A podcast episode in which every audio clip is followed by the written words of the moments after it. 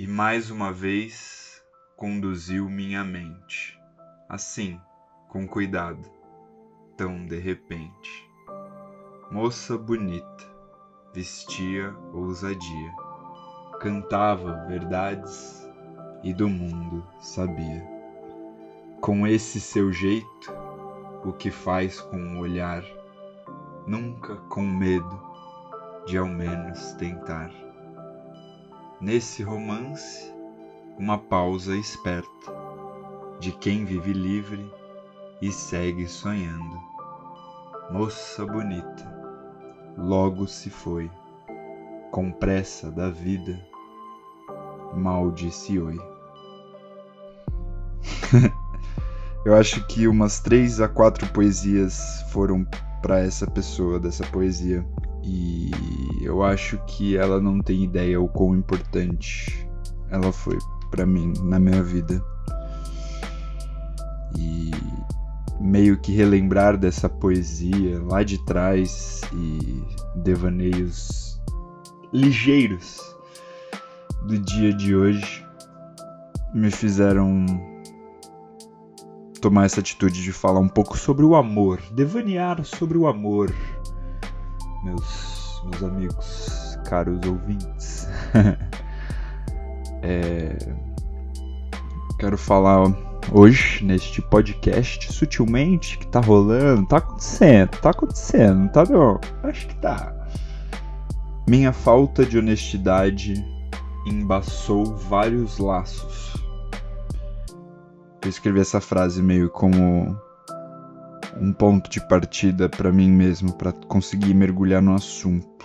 E o que, que ela representa para mim, minha falta de honestidade embaçou vários laços, tem muito a ver com a primeira coisa que eu queria falar, que é o, o medo de sentir.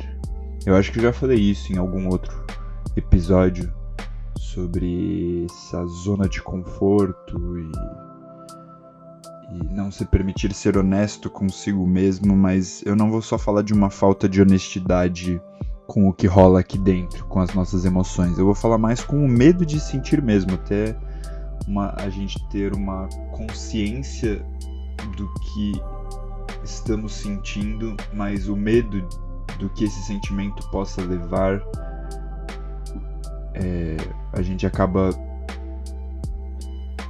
se distanciando, a gente acaba ficando recluso e distraído. Acho que o que eu tenho mais medo é de esquecer você. Então lembre. A segunda coisa que me dá mais medo é nunca conseguir te deixar partir. Para não me perder, para não não me deixar ir longe nas ideias e conseguir ter algum tipo de coerência em tudo que eu vou falar. Todos esses comentários, por sinais, foram é, feedbacks positivos do meu editor e irmanito e sócio, que é Henrique Gonzalez, Mike Loverson, my boy. então eu montei aqui uma pautinha um pouco mais concisa para dar sentido um pouco nas coisas. Então, antes eu só quero fazer um disclaimer e contextualizar um dos motivos pelo qual eu decidi falar um pouco sobre isso. É que tem no, no na Netflix um comediante stand-up chamado Daniel Sloss. Espero estar falando o nome dele correto. Daniel Sloss, creio que seja esse. E ele é um comediante bem doidão, assim, ele tem um humor bem dark mas ele te pega um bom trecho do especial dele para falar sobre o amor e devanear um pouco sobre temas. Ele faz perguntas que muitas vezes a gente não tem, a gente tem medo de perguntar.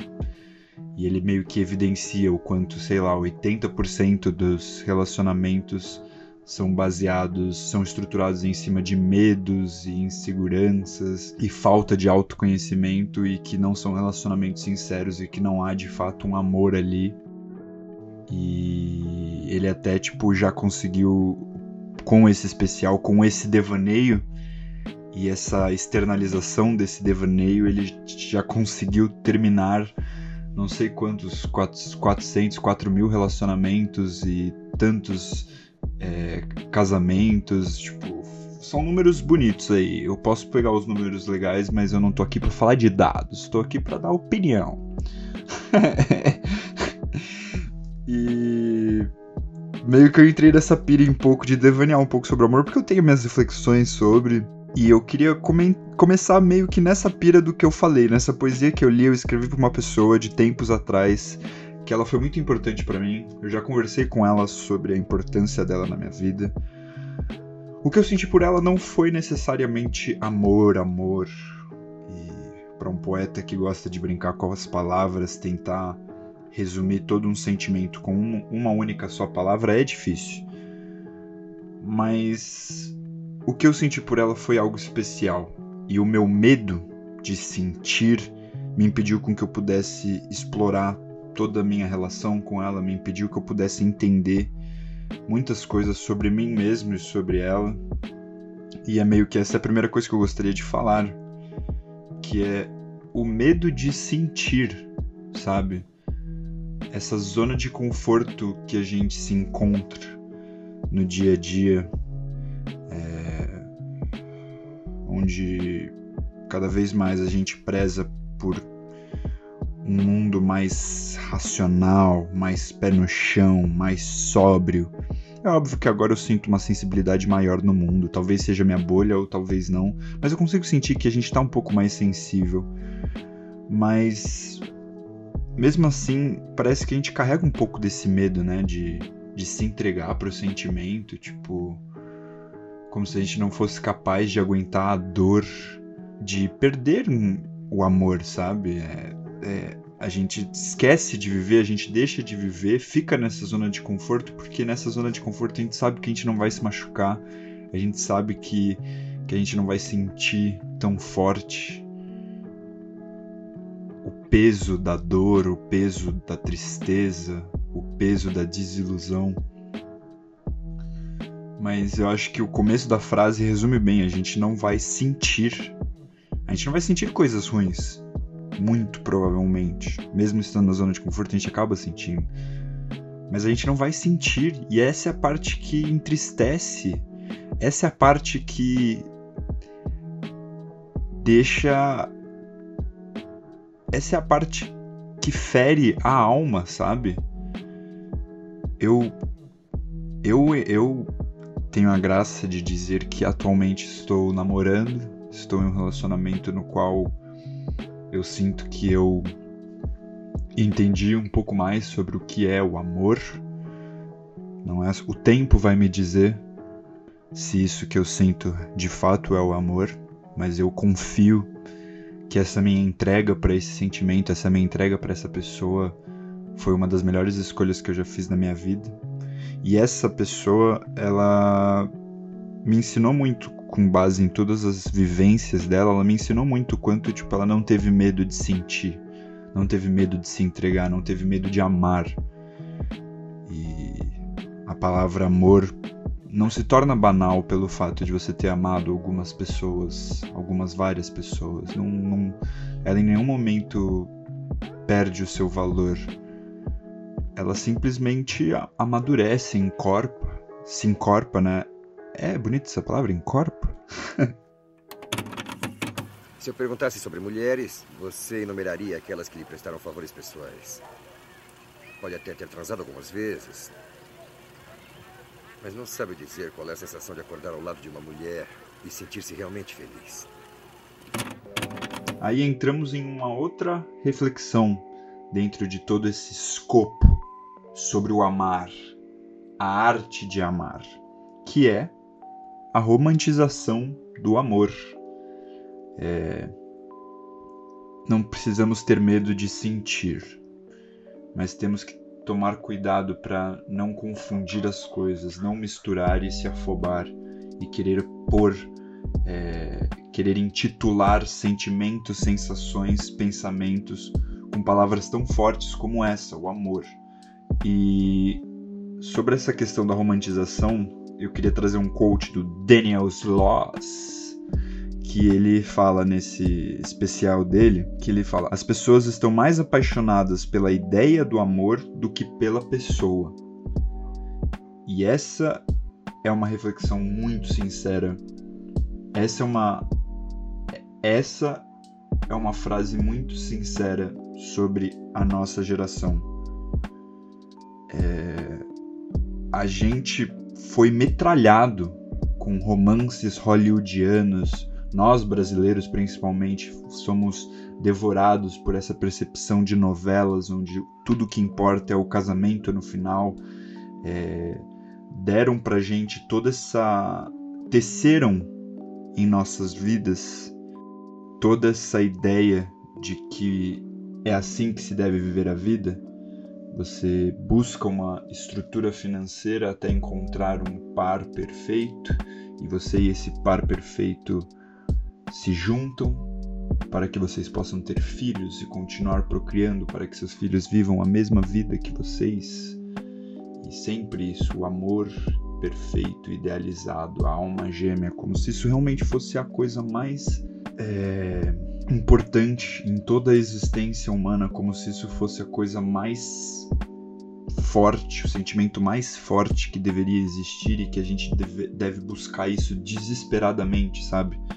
Eu acho que esse desespero por achar que precisamos seguir essas regras faz com que a gente idealize, romantize o amor, a ideia de amar e isso é perigoso. O Daniel Sloss fala, isso é cancerígeno.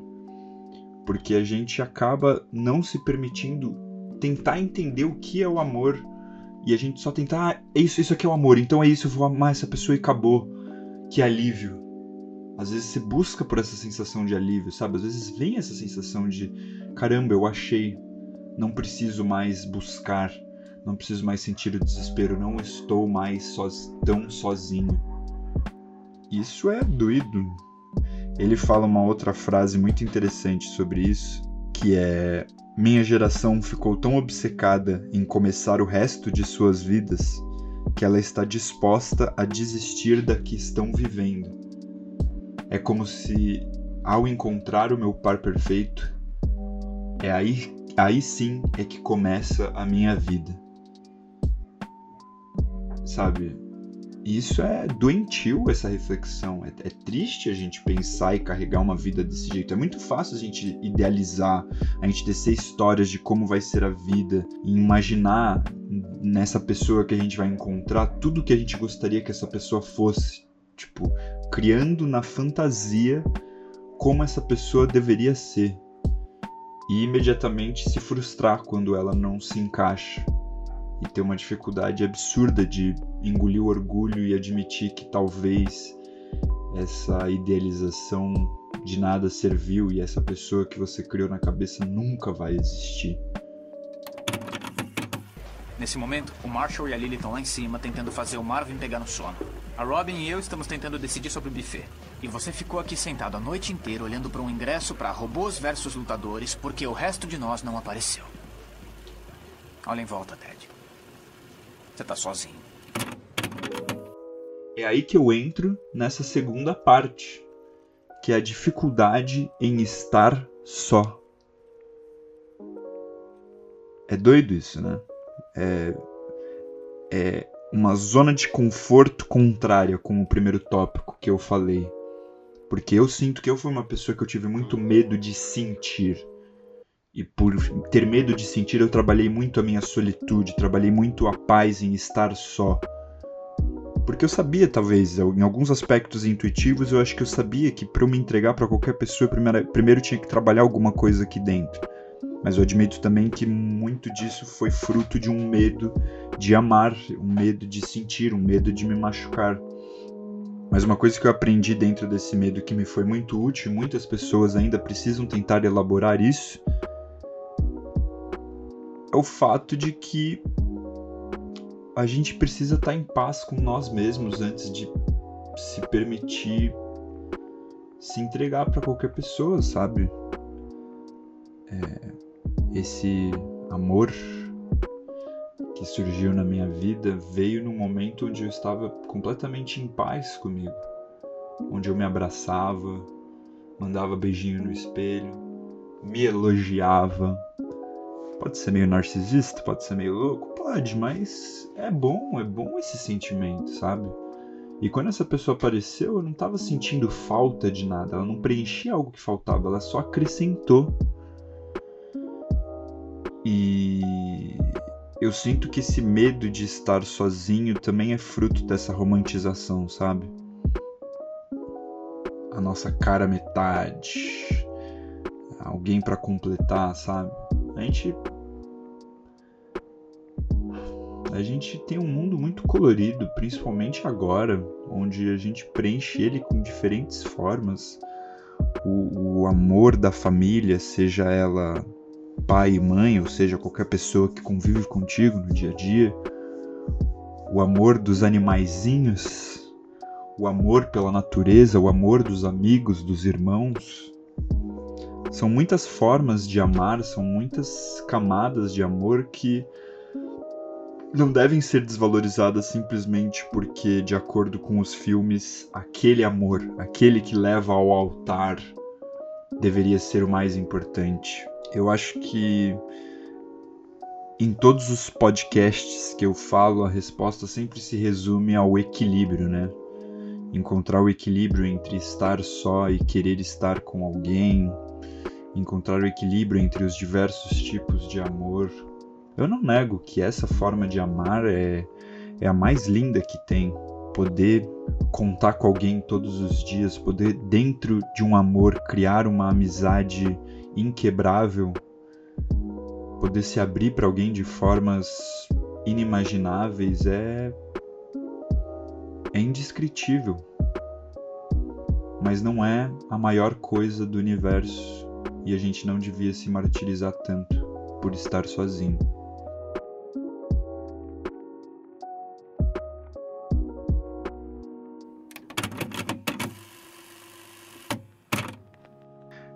Eu acho que é isso. Por hoje, uma family. Por hoje, fam fam. Gosto de pensar que falei bastante, falei bonito e não groselhei tanto, espero eu. Mas fico feliz de, dessas pessoas que estão me acompanhando. Mas enfim, então, fam fam. Agradeço por mais um episódio. Espero estar realmente ajudando-os. E vou fazer um shameless plug aqui, por favor, venham conhecer, explorem minha página Notória Lucidez, tentem ver todos os devaneios que já tive por lá. Se puder compartilhar, queria muito chegar a uns, a uns seguidores maior, propagar a palavra, a da minha notória lucidez. E também falar das minhas camisetas. É muito, tô vestindo um youtuber agora, mas eu tenho camisetas, camisetas do Notório Lucidez. Um abraço. Amo todos. E, enfim. Adiós, my peeps. Adiós.